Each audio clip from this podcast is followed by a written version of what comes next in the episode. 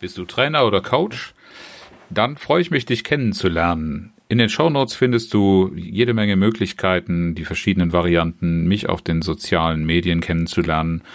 Abonniere diesen Podcast, tritt mit mir in Verbindung. Ich freue mich, dich kennenzulernen und mit dir aktuelle, relevante, wichtige Fragen zu diskutieren und zu klären. Und nun zur aktuellen Episode. Herzlich willkommen zu Trainer Talk, dem Podcast für alle, die souverän und erfolgreich als Trainer und Coach werden wollen. Mein Name ist Oliver Bayer und ich bin Mentor für Trainer und Coaches, die ich auf ihrem Weg zu souveränem Auftreten und unternehmerischem Wachstum begleite, ohne Existenzängste.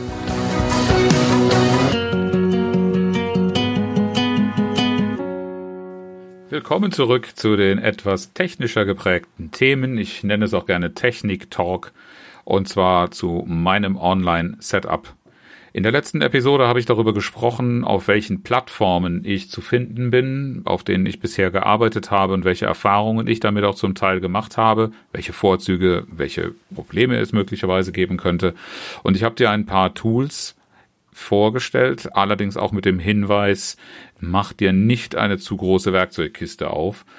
Die Dinge, mit denen du arbeitest, solltest du gut beherrschen und nicht mit einem Feuerwerk an immer neuen Features, mit einer Featureitis, wie ich auch gerne sage, deine Zuhörer und vielleicht auch dich selbst zu überfordern.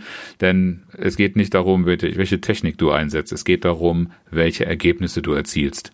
Und dazu kannst du fast jedes Werkzeug und jedes Tool einsetzen. Heute möchte ich auf einen Aspekt eingehen, der mir sehr wichtig erscheint und der bei aller Vielfalt am Markt doch viel zu wenig berücksichtigt wird. Das ist einerseits meine ganz persönliche Vorliebe, andererseits aber auch ein wirkliches Qualitätsmerkmal, das allzu leicht übersehen wird, weil es so leicht ist, heute online zu arbeiten. Die Rede ist von Video und Audio. Das heißt, die Art und Weise, wie du wahrgenommen werden kannst, wie du bei deinen Kunden und wie du bei deinen Teilnehmern gesehen wirst und wie du rüberkommst. Auch hier will ich dir ein bisschen was zeigen von der Technik, mit der ich arbeite, mit welcher Technik ich auch Erfahrungen gemacht habe. Ich war erst dieser Tage in einem, einer Veranstaltung, einer Online-Veranstaltung, einem Barcamp mit drin, in dem wir uns Gedanken darüber gemacht haben, wie ein Online-Angebot aussehen muss, das sich von anderen unterscheidet. Und da wurde das Schlagwort Qualität genutzt. Und Qualität ist tatsächlich in diesem Zusammenhang nicht mehr der identische Begriff wie die Qualität, die im Präsenzseminarraum ist. Hier kommt die technische Komponente noch mit rein. Und das haben viel zu viele Anbieter nach meiner Erfahrung, nach meiner Beobachtung nicht auf dem Schirm. Es geht schon damit los, welche Webcam ich nutze. Die Art und Weise der Webcam und des Bildes, was sie erzeugt, das ist im Grunde das Fenster, das du zu deinem Kunden aufmachst, durch das er dich sehen kann. Und deshalb ist es schon ganz wichtig, dass du erstens eine ganz ordentliche Webcam, was die Bildauflösung angeht, hast, als auch ja die Position der Webcam sich anzuschauen. Webcams können sehr, sehr unterschiedlich ausfallen. Ich selbst nutze die C920 von Logitech. Davon habe ich mir Gott sei Dank zu Zeiten, als sie noch erschwinglich war, zwei gekauft, um in verschiedenen Setups flexibel arbeiten zu können. Aber wichtig ist, dass du diese Webcam eben auch so positionierst und die Einstellungsmöglichkeiten dazu nutzt. Denn äh, allzu oft hängen die auf den Bildschirmen und wenn der Bildschirm dann nicht nah bei dir steht, dann hast du einen sehr, sehr großen Bildausschnitt. Die Qualität dieser Webcam gibt absolut die Möglichkeit, zum Beispiel hier durch Software Zoom einen Bildausschnitt zu wählen, in dem du gut rüberkommst. Achte allerdings bei der Positionierung der Webcam auch darauf, weil ich sehe viel zu häufig anderes, dass dein Winkel, wie du in die Webcam reinguckst, wie du in die Kameralinse schaust, dass sie nicht irgendwelche Gefälle bietet. Also, dass du nicht von unten hoch guckst und noch weniger von oben runter, wie das bei so vielen äh, Tablets oder Notebooks zu sehen ist. So wie du auch in deinem Seminarraum ein bisschen auf Ordnung, auf ein gutes Bild, ein ausgewogenes Bild, Erscheinungsbild dessen, was du präsentierst und wie du selber im Raum präsent bist, achten solltest, so solltest du das noch viel mehr, weil es eben einfach anders ist und vielleicht erst in den Griff bekommen werden muss, für die Webcam machen. Es gibt viele Spielereien, auch hier gilt wieder, man muss nicht zu viele Features nutzen, aber achte einfach mal drauf, wie du rüberkommst. Zeichne dein Kamerabild mal auf. Es gibt ganz leichte Möglichkeiten technisch, äh, dieses, das einfach mal einzufangen und sich hinterher anzuschauen. Und dann setz mal die Brille deines Teilnehmers, deines Zuschauers auf und frag dich mal, ob das ein professionelles Layout ist, was du da zu sehen bekommst. Ich persönlich arbeite noch ganz gerne mit Erweiterungen. Das heißt, die Webcam selbst wird gar nicht mehr immer im ersten, im direkten Weg gestreamt oder eben für, von diesen Kameras abgegriffen, äh, von den Programmen, sondern ich arbeite mit virtuellen Webcams. Die bieten einfach die Möglichkeit, das Webcam-Signal, um Elemente zu ergänzen. Sei es äh, ein Text, sei es äh, ein ausführlicherer Namens- oder Titelschriftzug oder ein Logo und vor allen Dingen kannst du mit solchen virtuellen Webcams das Setup, in dem du äh, erscheinst, verändern. In Verbindung mit Greenscreen-Hintergründen kann man da nämlich wunderbare Sachen bauen und dann zum Beispiel wie im Seminarraum vor einer Präsentation sitzen oder erscheinen.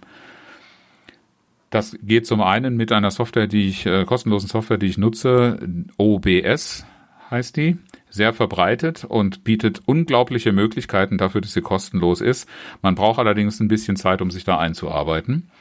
Ein etwas neueres Programm, das ich noch nicht viel genutzt habe, aber äh, sehr viel leichter zu bedienen war, das gehört zu Logitech, das nennt sich Logi Capture. Und auch da gibt es Möglichkeiten, äh, Bilder zu kombinieren, mehrere Webcams übereinander, nebeneinander erscheinen zu lassen. Es lohnt sich auf jeden Fall, sich mit diesen Dingen mal auseinanderzusetzen, weil damit äh, ebenso wie mit einer guten ähm, äh, Darstellung von der Webcam ein Bild und damit eine Kommunikation auf Video im Bewegtbild dich ganz anders erscheinen lässt und damit deine Expertise nicht nur durch dein Wissen, dein Know-how und deinen gewandten sprachlichen Ausdruck, sondern vor allen Dingen auch mit dem, wie du dich sichtbar bewegst für deinen Kunden ähm, bestimmt wird. Und etwas, was gerne in dem Zusammenhang auch vergessen und übersehen wird, ist eine gute Ausleuchtung. Ich bin immer wieder erschrocken, wie viele ausgerechnet Berufskollegen von mir vor einer Webcam in einer Konferenz, sei es Zoom oder sei es Teams, sitzen und sich nicht die geringste Mühe geben, nicht nur den Bildausschnitt geschickt, geschickt zu wählen, sondern auch für eine gescheite Ausleuchtung zu sorgen. Dann sitzt man möglicherweise am äh, frühen Abend da, draußen dämmert es und die Raumbeleuchtung kommt irgendwie von hinten und dann sitzt derjenige äh, im Blendlicht, äh, das Gesicht aber im Schatten und damit geht überhaupt ähm, das, das gesamte Bild, die Wahrnehmung von dir äh, vor der Kamera verloren, wenn du darauf nicht achtest. Es gibt einfache und relativ günstige äh, Möglichkeiten, Lichtquellen, ähm, die jetzt nicht nur eine klassische Schreibtischlampe oder eine Stehlampe bedeuten, sondern Ringlichter oder ähnliches einzusetzen. Ich arbeite gerne mit indirektem Licht. Ich habe Softboxen und ich habe auch eine äh, Videoleuchte, die man frei platzieren und in der Helligkeit und in der, im Farbton regeln kann, weil mir das schon sehr wichtig ist, dass ich nicht einerseits völlig bleich oder überbelichtet oder andererseits eben in dunklen Umgebungen kaum wahrnehmbar rüberkomme. Beides wirkt nicht besonders professionell. Was eine weitere Idee ist, ist äh, eine Dokumentenkamera. Denn von Tools ähm, haben wir in der letzten Episode einiges gehört, aber du kannst natürlich auch Dinge einsetzen, die du im Seminarraum auch einsetzt. Und dafür äh, nutze ich eine Dokumentenkamera, die zum Beispiel eine Schreibtischoberfläche einfängt. Und auf dieser Schreibtischoberfläche, da kannst du ganz einfach mit Papier und einem gut lesbaren Stift Dinge notieren. So genauso wie du mit einem Flipchart vor der Gruppe etwas festhältst. Oder du kannst Dinge, wie du im Seminarraum auf, als Bodenanker nutzt, hier auch als äh, Puzzle oder als, als, als bewegtes Bild äh, Stück für Stück entwickeln. Es muss also nicht immer digital sein. Und äh, dann ist noch zu erwähnen das Thema Greenscreen, der Hintergrund, vor dem du sitzt. Nicht jeder hat ein Arbeitszimmer oder eine Arbeitsumgebung, wo der Hintergrund gleich auch als Videohintergrund geeignet ist. Und deshalb lohnt sich die Anschaffung eines Greenscreens. Das ist eine Leinwand, ähm, gibt es in verschiedenen Formen zu erstehen, die grüne Farbe hat und die Software rechnet dann einfach diese grüne Farbe raus und blendet dafür digital einen anderen Hintergrund ein. Das ist mittlerweile eine sehr, sehr verbreitete Technik, die ist günstig zu erstehen Früher war das nur eine Sache von Hightech und in den großen Fernsehstudios der öffentlich-rechtlichen zu sehen. Wenn man mal ein Fernsehstudio gesehen hat, wie das tatsächlich aussieht und das dann mal vergleicht, was man sieht auf dem Bildschirm, das ist mittlerweile recht einfach zu produzieren, ohne dass du großartige Fake-Gedanken dabei haben musst schlicht und einfach eine Wand, ein Bücherregal, irgendetwas, was du so nicht frei hast in deiner Wohnung, kann man auf diese Art und Weise einblenden. Ebenso wie Präsentationsmedien, Bilder, Grafiken, PowerPoint-Folien oder ähnliches. Soweit zum Thema Video. Ein ganz wichtiger Punkt ist auch das Thema Audio. Denn bei Audio wird allzu oft geschlampert. Gerade bei Videokonferenzen machen sich viele nicht die Mühe, ein ordentliches Mikrofon oder zumindest ein ordentlich positioniertes Mikrofon einzusetzen. Einfach die Bequemlichkeit ist, und da bekenne ich mich selber schuldig, das habe ich ein paar Monate lang auch sehr, sehr achtlos gemacht, an solchen Terminen, an, an, äh, an, an Konferenzen, an Meetings online teilgenommen zu haben ohne mir Gedanken darüber zu machen, wie mein Ton bei den anderen Teilnehmern ankommt. Und das hat viel damit zu tun, dass man sich eben mit den Audioeinstellungen ein bisschen auseinandersetzt und sich ein Mikrofon oder wenigstens ein Headset besorgt, das einen einigermaßen hallfreien Ton zulässt. Denn wenn du dir vorstellst, dass ein Teilnehmer dir einen ganzen Tag lang möglicherweise oder auf jeden Fall über längere Zeiten folgen soll und der Audioton ist hallig oder er tut auf längere Zeit auch äh, in den Ohren weh. So geht es mir bei sehr vielen ähm, Videos, die ich so im, im Netz bei YouTube oder in den so anderen sozialen Medien zu sehen bekomme. Was ich immer schade finde, weil dadurch der Inhalt leidet, wenn er einfach einer schlechten akustischen Qualität präsentiert wird. Entweder du nimmst ein Headset. Das hat den Vorteil, selbst wenn es ein billiges Headset ist, dass das Mikrofon sehr nah vor dem Mund platziert ist. Das kann sowohl ein klassischer Kopfhörer mit angehängtem Mikro sein, aber es tun auch in vielen Fällen einfach die mitgelieferten Headsets von, äh, von den Smartphones. Die mitgelieferten Kabel mögen vielleicht nicht schön aussehen, aber der Ton ist da um Längen besser, als wenn du einfach nur das Mikrofon, das eingebaute von deinem Laptop oder von einer Webcam benutzt weil die immer mit dem entsprechenden Abstand den Raumhall mit einfängt und damit einen Ton produziert, der nicht besonders angenehm ist.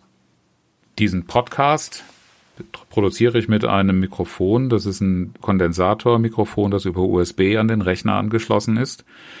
Und das nutze ich auch als Audioquelle, als Mikrofon in den Zoom-Konferenzen oder in den Online-Konferenzen, in den Trainings, äh, die ich durchführe. Der Unterschied im Ton ist unglaublich und egal was du sagst, du wirst einfach durch den besseren Klang schon viel leichter von deinen Zuhörern angenommen.